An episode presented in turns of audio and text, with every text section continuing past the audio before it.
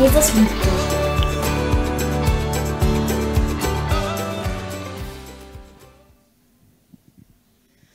Du Ferdi, ich finde es so cool, dass du da bist. Und du warst jetzt so lange nicht da. Ich habe dich schon so vermisst. Wo warst du denn die ganze Zeit? Ja, weißt du,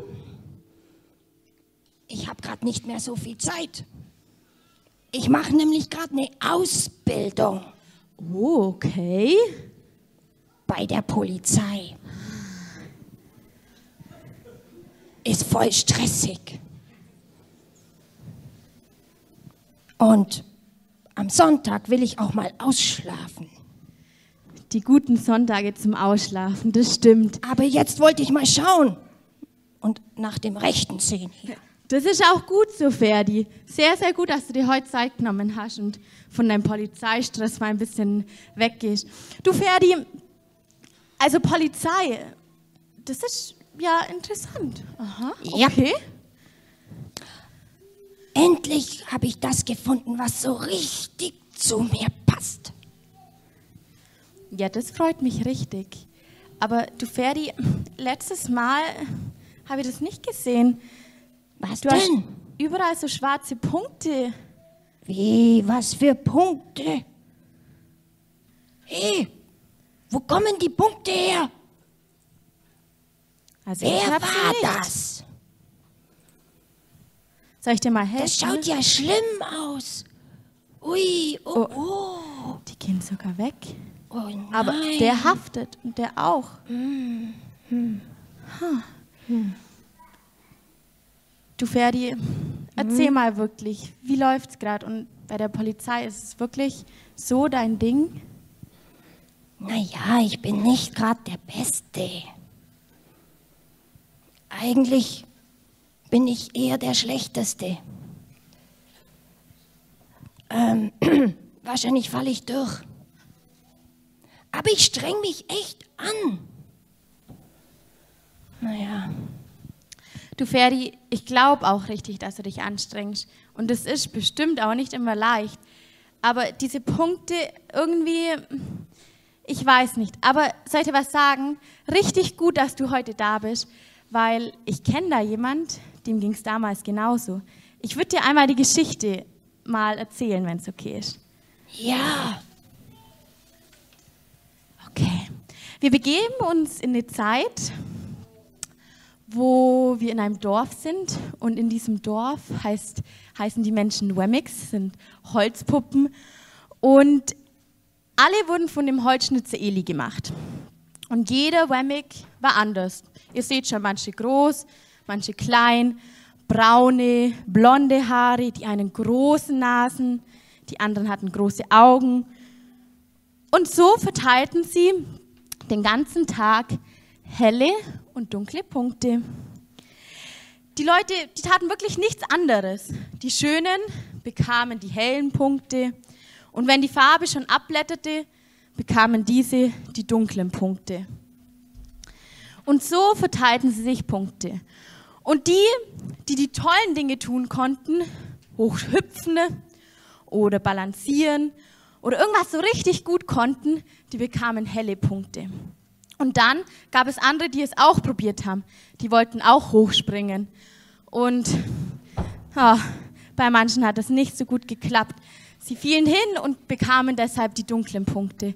Und genauso einer war Punchinello. Und Punchinello versuchte sich dann zu erklären, warum das jetzt passiert ist. Und er sagte dabei einfach nur dummes Zeug und bekam noch mehr dunkle Punkte. Und irgendwann war sein Körper fast voller dunklen Punkte. Und er begab sich gerne mit anderen Leuten zusammen, die auch gerne die viele dunkle Punkte hatte. Und er sagte zu sich, ich bin ein schlechter Wemmick, ich kann nichts und ich bin nichts, bekomme nur dunkle Punkte. Und eines Tages aber ist Lucia wieder durch die Stadt gelaufen, durch das Dorf. Und Lucia, die hatte keinen helle, keine hellen Punkte und keine dunklen Punkte. Und viele dachten sich, denen gebe ich einen hellen Punkt, um zu zeigen, wie schön sie sind. Und die klebten nicht, also klebten sie dunkle Punkte. Aber auch die hielten nicht. Und da war die Frage groß, warum halten die Punkte nicht bei ihr? Und Punchinello bewunderte sie und fragte sich, wie kann denn das sein? Keine Punkte kleben, gar keine. Und Lucia erklärte ihm, weißt du was, ich gehe jeden Tag zu unserem Holzschnitzer da hinten auf dem Berg. Und weißt du was? Er sagt mir, was ich wert bin und deshalb heben kleine Punkte. Und erst dachte Punchinello, kann ich da denn auch hin oder bin ich dafür auch zu schlecht? Und wie ging das Ganze jetzt weiter? Was ist mit Punchinello passiert? Das erfahren wir jetzt. Ja, ich bin so ein Punchinello, ne? Lauter, lauter dunkle Punkte. Da möchte man sich am liebsten verstecken, oder? Irgendwo verschwinden, wo einen niemand sieht. Wenn man das Gefühl hat, das, was ich anpacke, das wird nichts. Und alle schauen nur auf mich herab oder machen sich lustig über mich. Das ist kein schönes Leben, das ist kein schöner Zustand. Ich kenne sowas gut. Als ich klein war, als ich jung war, war ich sehr einsam. Ich kann mich eigentlich, wenn ich so zurückdenke, an meine Kindheit nur an viele einsame Stunden erinnern. Ich hatte keine Freunde. Und in der Schule war ich immer der Kleinste. Das denkt ihr vielleicht jetzt nicht, weil ich bin dann, als ich 17 wurde, bin ich in einem Jahr um 20 Zentimeter gewachsen. Aber vorher war ich immer der Jüngste und der Kleinste in der Klasse. Wer kennt das? War von jemand euch auch schon mal der Jüngste, der Kleinste immer? Du auch, ne? Es fühlt sich manchmal nicht so toll an, weil man denkt, die anderen sind alle größer, die anderen sind alle besser, die können mehr. Und irgendwie hat man das Gefühl, alle schauen auf dich runter, weil du so klein bist. Auf jeden Fall fühlte ich mich nicht gut. Manchmal habe ich aber auch versucht, Sterne zu bekommen. Zum Beispiel war ich der Klassenclown. Habe immer lustige Dinge versucht zu machen, damit andere mich toll finden. Einsam war ich trotzdem. Also war mein Leben so ein Hin und Her zwischen dunkle Punkte bekommen. Manchmal habe ich vielleicht sie auch gar nicht bekommen von anderen, aber ich habe mich so gefühlt. Oder die Sehnsucht danach, irgendwann Sterne zu bekommen, doch der Tolle zu sein. Ich erinnere mich auch an einen Mann aus der Bibel, dem es auch wahrscheinlich so ähnlich ging, der kleine Zachäus der irgendwann nach Jesus Ausschau hielt vom Baum und er war der Kleinste, er musste auf den Baum klettern, damit er überhaupt was sehen konnte. Und das war auch so, seiner, so einer, der versuchte sich dann sein Leben lang durch tolle Leistungen größer zu machen. Und so ging es mir irgendwie auch mein, in vielen Momenten meines Lebens, wo ich dachte, ja, wenn ich was Tolles leiste, wenn ich was Gutes mache, dann bin ich endlich wer. Das kann ein ganz schöner Stress werden. Also dunkle Punkte und helle Sterne. Was ist das für ein Leben? Dunkle Punkte bekommen oder sich ständig so fühlen, als wenn ich welche habe oder zu versuchen, immer Sterne zu bekommen, Anerkennung von anderen. Das ist irgendwie nicht das Richtige. Irgendwann las ich in der Bibel folgenden Satz in dem Psalm 139.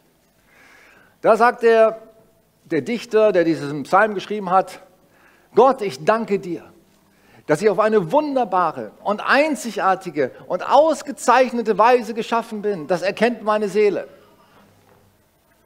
Herrlich. Ich bin auf eine wunderbare, ausgezeichnete und erstaunliche Art und Weise geschaffen. Jemand sagte mal in einem Buch, das ich dann las, am besten wäre es, wenn du jeden Morgen, bevor du aufstehst oder wenn du aufgestanden bist und im Badezimmer stehst und in den Spiegel schaust, genau diesen Satz sagst, Danke Gott, dass ich auf eine wunderbare, erstaunliche und ausgezeichnete Weise geschaffen bin. Ich glaube, wenn jeder von uns das tun würde, es wird uns besser gehen. Wenn wir erkennen, dass wir von Gott einzigartig gemacht sind. Schau dir mal deinen Daumen an zum Beispiel. Wenn du ihn genau anschaust, dann siehst du da Linien und, und Striche. Der Fingerabdruck Wer von euch hat schon mal einen Fingerabdruck, also so Tinte drauf gemacht und dann den Fingerabdruck auf dem... So viele Verbrecher hier. Wahnsinn. Hammer. In welcher Kartei bist du gelistet? Aber ich finde es schön, dass ihr so offen seid. Also ich fühle mich gleich in guter Gesellschaft. Verbrecher unter sich. Also, ja, der, der Fingerabdruck ist einzigartig. Wusstet ihr, dass noch nicht mal Zwillinge den gleichen Fingerabdruck haben? Hammer. Ähm, jeder hat einen unterschiedlichen Fingerabdruck und jeder kann daran erkennen, und eben auch die Polizei, falls es nötig ist, äh, diese Men diesen Menschen gibt es nur einmal auf der Welt. Das ist doch toll. Oder wenn wir uns den Körper vorstellen, der Apostel Paulus schreibt einmal in einem seiner Briefe an die, an die Kirche, wisst ihr, wir alle sind, wir alle, die gläubig sind oder alle, die Christen sind, wir sind wie ein großer Körper. Und der Körper hat viele verschiedene Gliedmaßen oder Organe. Da gibt es Augen, Ohren, Hände, dann gibt es die inneren Organe, die Därme und Magen, Milz und so weiter. Hey, und alles ist wichtig. Jedes Teil am Körper ist notwendig, damit der Körper funktioniert.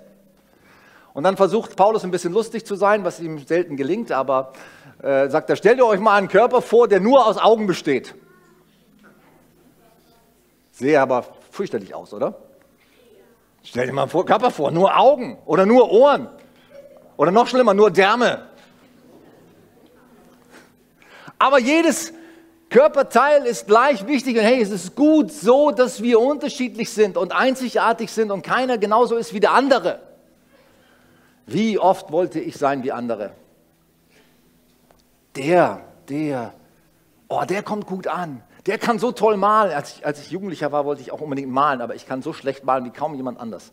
Ich mag schon die ganzen Spiele, wo man mal irgendwas malen muss. Kennt ihr das? Ist, wie heißt das noch, Tabu oder so? Da muss man manchmal was aufzeichnen. Furchtbar. Ich kann noch nicht mal ein Pferd malen oder schweige denn einen Hasen oder sowas. Aber ich wollte unbedingt malen können, weil ich dachte, oh, wenn ich malen könnte, dann wäre ich was Besonderes. Bis ich irgendwann festgestellt habe, das ist nicht meine Gabe, ich habe andere Gaben. Und jeder von uns hat bestimmte und besondere Gaben von Gott bekommen.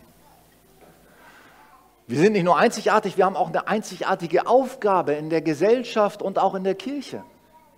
Jeder von uns ist genau so, wie du bist, bist du wichtig und kannst du deinen Teil dazu beitragen, dass der ganze Körper und der ganze Leib funktioniert. Aber es gibt noch etwas Wichtigeres, als dass wir einzigartig sind. Wir sind wertvoll, weil wir einzigartig sind, sagt der Psalm. Aber wir sind auch wertvoll, weil wir geliebt sind. Noch wichtiger, als dass wir einzigartige Begabungen haben, ist, dass wir geliebt sind, so wie wir sind. Ich habe oft schon mal so gebetet, Herr, mach mich zu einem Werkzeug deines Willens oder mach mich zu einem Werkzeug, dass ich so funktioniere oder so arbeiten kann, wie du das möchtest, für dein Reich. Das ist auch kein schlechtes Gebet, aber eigentlich sind wir als Menschen viel mehr als ein Werkzeug.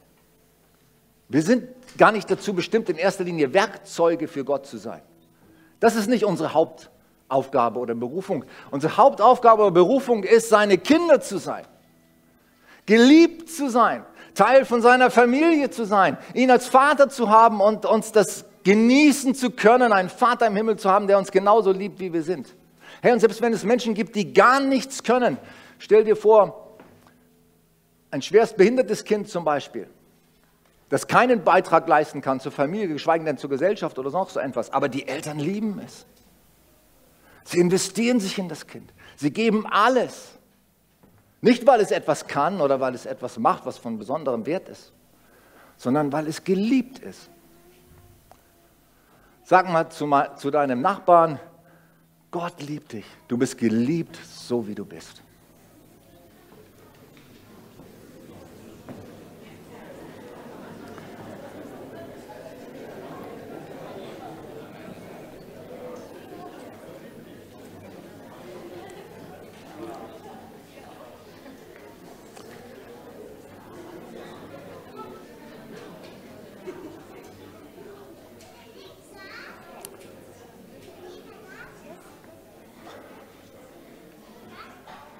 Wir sollen, wir sollen Teil einer großen Familie sein. Auch hier bei uns in der Kirche soll es nicht in erster Linie darum gehen, was wir leisten oder beitragen können, sondern dass wir uns gegenseitig unsere Liebe ausdrücken.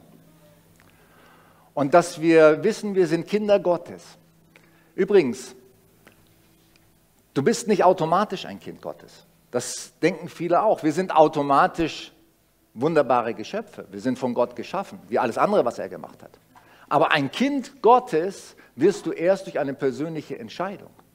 Im Johannesbrief im ersten Kapitel heißt es, allen denen, die ihn aufnahmen, Jesus, denen gab er das Recht, Kinder Gottes zu werden, die an seinen Namen glauben. Ein Teil von Gottes Familie, sein Kind werde ich erst, wenn ich das will wenn ich mich dazu entscheide. Gott zwingt mich nicht dazu, Teil seiner Familie zu, zu werden. Hey, als Kind, du wirst in deine Familie geboren, du kannst nichts dafür, was für Eltern du hast. Ne? Ähm, ist manchmal blöd, aber es ist halt so, wie es ist. Ne? Aber ein Kind Gottes wirst du durch deine eigene Entscheidung. Du musst nicht Teil von seiner Familie sein. Du bist es auch nicht automatisch, sondern du wirst es, wenn du sagst, ich möchte dazugehören und sagst, ich will Jesus aufnehmen. So sehr hat Gott die Welt geliebt, heißt es, geliebt. Und hat nicht damit kalkuliert, oh, was können Sie für mich tun, was können Sie alles leisten, damit diese Gesellschaft besser wird. Nein, so sehr hat Gott die Welt geliebt, dass er seinen einzigen Sohn gab, dass alle, die an ihn glauben, nicht verloren gehen, sondern ewiges Leben haben.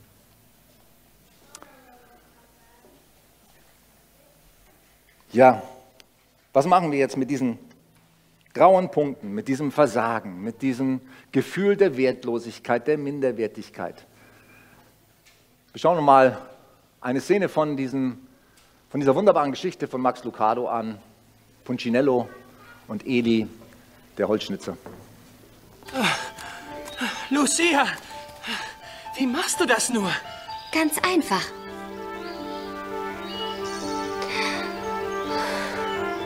Es ist unwichtig, was die denken. Unwichtig? Ich besuche Eli fast jeden Tag. Was? Ich setze mich zu ihm in die Werkstatt. Warum? Versuch es doch selbst herauszukriegen. Geh einfach den Hügel hinauf. Aber, Lucia! Eli. Mit den vielen Punkten wird er mich bestimmt nicht empfangen.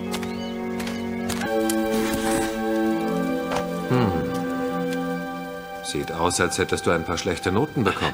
Das wollte ich nicht, Eli. Ich, ich habe alles versucht. Oh. Du musst dich mir gegenüber nicht verteidigen. Ich höre nicht auf das, was die anderen sagen.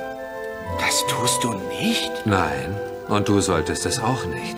Wer sind die, um Sterne zu verteilen? Sie sind aus Holz, genau wie du.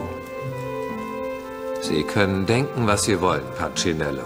Wichtig ist allein, was ich denke. Und ich denke, du bist einmalig. Oh, ich? Einmalig? Wieso? Ich kann nicht sehr hoch klettern, keine Steine hüpfen lassen, meine Farbe blättert ab. Wieso sollte ich einmalig sein? Weil du mir gehörst. Darum bist du für mich einmalig. Ich weiß nicht, was ich sagen soll. Täglich habe ich gehofft, dass du kommst. Ich bin gekommen, weil ich jemanden getroffen habe, der keine Sticker hatte. Sie hat mir alles über dich erzählt. Warum haften die Sticker nicht an ihr? Weil ihr klar geworden ist, dass meine Meinung für sie wichtiger ist als die der anderen. Die Sticker haften nur, wenn du es zulässt. Was? Die Sticker haften nur, wenn sie für dich wichtig sind. Je mehr du mir vertraust, desto weniger bedeuten die Sticker. Irgendwie verstehe ich das nicht ganz. Das kommt noch. Es dauert seine Zeit. Du hast viele Punkte. Von nun an kommst du mich einfach jeden Tag besuchen, damit ich dich daran erinnere, wie wichtig du für mich bist. Danke, Eli. Vergiss nicht, du bist einmalig, weil ich dich gemacht habe. Und ich mache keine Fehler.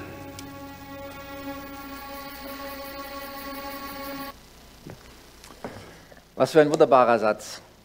Du bist einmalig, weil Gott dich gemacht hat. Und Gott hat keinen Fehler gemacht, als er dich genauso gemacht hat, wie du bist. Dass du so aussiehst, wie du bist, dass du genau die Gaben hast, die du hast. Dass du geboren wurdest, wo du geboren wurdest, in die Familie hinein, an dem Ort, hier in diesem Land. Gott macht keine Fehler. Und in seinen Augen ist jeder von uns einmalig und wichtig. Der Eli hatte, der Buccinello hatte erst Angst, zum Eli zu gehen, weil er dachte, oh weia, was erwartet mich da? Und es haben sich schon so viele Leute die schrecklichsten Geschichten erzählt über diesen großen, riesigen Holzschnitzer mit seinen schrecklichen Werkzeugen. Und er musste erstmal selber die Erfahrung machen, zu diesem Eli gehen und feststellen, hey, der ist ja total nett. Der ist ja freundlich. Der ist zwar auch ziemlich riesig und ziemlich groß. Man könnte Angst vor ihm kriegen, aber wenn er einen so anschaut, mit seiner Liebe, mit seiner Freundlichkeit, dann möchte man gar nicht mehr weggehen. Und wisst ihr, was ich glaube? Wenn Menschen wirklich Gott kennenlernen würden, wie er ist, dann würden wir gar nicht mehr weg wollen, dann würden wir zu ihm rennen, so oft wir nur können. Weil wir merken, das, was er uns gibt, was er uns sagt, das tut uns so gut, dass wir nicht mehr abhängig sind von der Meinung anderer, dass wir uns gar nicht mehr interessiert, ob sie uns Punkte oder Sterne geben. Wenn Gott uns liebt, wenn er für uns ist, wer kann gegen uns sein, sagt die Bibel. Hey, die Erfahrung müssen wir viel mehr machen. Dann werden wir befreit davon, uns schlecht zu fühlen, minderwertig und uns ständig Punkte gegenseitig zu geben oder sie von Leuten uns ankleben zu lassen, dann fallen sie ab und sind irgendwann gar nicht mehr da. Und wir leben nur noch durch das, was Gott uns sagt. Ja, jetzt sagst du vielleicht, ja, der Pancinello, der, der ist halt zu dem Holzschnitzer da auf den Berg gegangen, aber wie kann ich denn zu Gott kommen? Der ist ja unsichtbar. Das stimmt. Es ist vielleicht nicht so leicht, wie zu jemandem zu gehen, den man kennt und wo man hinwandern kann und hinlaufen kann, den man tatsächlich sieht mit eigenen Augen und Ohren. Aber das Wunderbare und Schöne ist, dass Gott immer und jederzeit zu überall gleichzeitig sein kann. Und bei jedem Menschen mit voller Aufmerksamkeit. Das ist doch toll, oder? Und er ist zu jeder Zeit für jeden da mit seiner ganzen Aufmerksamkeit, mit seiner ganzen Liebe und äh, nicht nur in der Kirche, sondern egal wo wir sind, beim Autofahren, beim Arbeiten, ob wir abwaschen oder bügeln, ob wir etwas gerade reparieren oder sogar wenn wir auf Klo sind. Hey, auf Klo zu beten ist mit das Beste, was es gibt. Für viele junge Mütter, die kleine Kinder haben, ja, ich muss mal wieder auf Klo, ich brauche mal wieder eine Ruhezeit. Du kannst überall beten, egal wo du bist. Weil Gott ist überall da und er war schon vor dir da und er wartet nur auf dich, dass du zu ihm kommst. Wir können überall jederzeit mit ihm in Kontakt kommen. Und zwar, wenn wir mit ihm reden. Du kannst mit ihm sprechen. Und zwar nicht vorformulierte Gebete, sondern dein Herz ausschütten. Du kannst ihm sagen, so fühle ich mich, so geht es mir, das sind meine Fragen, das sind die Dinge, die mich bewegen, das ist das, was mich belastet. Und er hört dich. Halleluja. Das ist so schön. Und genauso schön und genauso wichtig ist, nicht nur zu reden und Gott das zu sagen, was mich beschäftigt und bewegt und worum ich ihn bitten möchte, sondern auch auf ihn zu hören. Was willst du mir sagen? Und dafür ist es manchmal wichtig, dass wir uns Zeit nehmen, dass wir vielleicht eine spezielle Zeit am Tag reservieren und sagen, diese Zeit, Gott, die ist für dich. Da möchte ich ganz speziell auf dich hören. Ich nehme mir so eine Zeit jeden Morgen. Ich empfehle dir das. Wenn morgens nicht bei dir funktioniert, dann mach es abends oder sonst wann. Aber reservier dir eine Zeit nur für ihn und höre auf ihn. Gott redet zu mir, redet zu meinem Herzen. Lies die Bibel und äh, lies da drin, was er dir zu sagen hat. Und wisst ihr, die Bibel ist ein Liebesbrief. Die Bibel ist nicht ein informatives Buch und kein Geschichtsbuch. Nein, es ist ein Liebesbrief an dich und mich persönlich. Lies es so. Bitte den Heiligen Geist. Rede zu mir. Zeig du mir, was du mir sagen möchtest, wie du über mich denkst, was deine Worte sind. Hör hin. Hör mit deinem Herzen. Lass den Heiligen Geist zu deinem Herzen sprechen. Hör, was Gott dir sagt. Gott sagt mir ganz oft immer wieder dieselben Dinge. Ich liebe dich. Ich bin stolz auf dich. Hab keine Angst. Vertrau mir. Du bist sicher und geborgen bei mir. Manchmal fordert er mich auch heraus und sagt, sei stark und mutig, Joachim. Lass dich nicht unterkriegen. Hey, und das tut mir so gut. Er sagt, das ist das Beste, was du erleben kannst.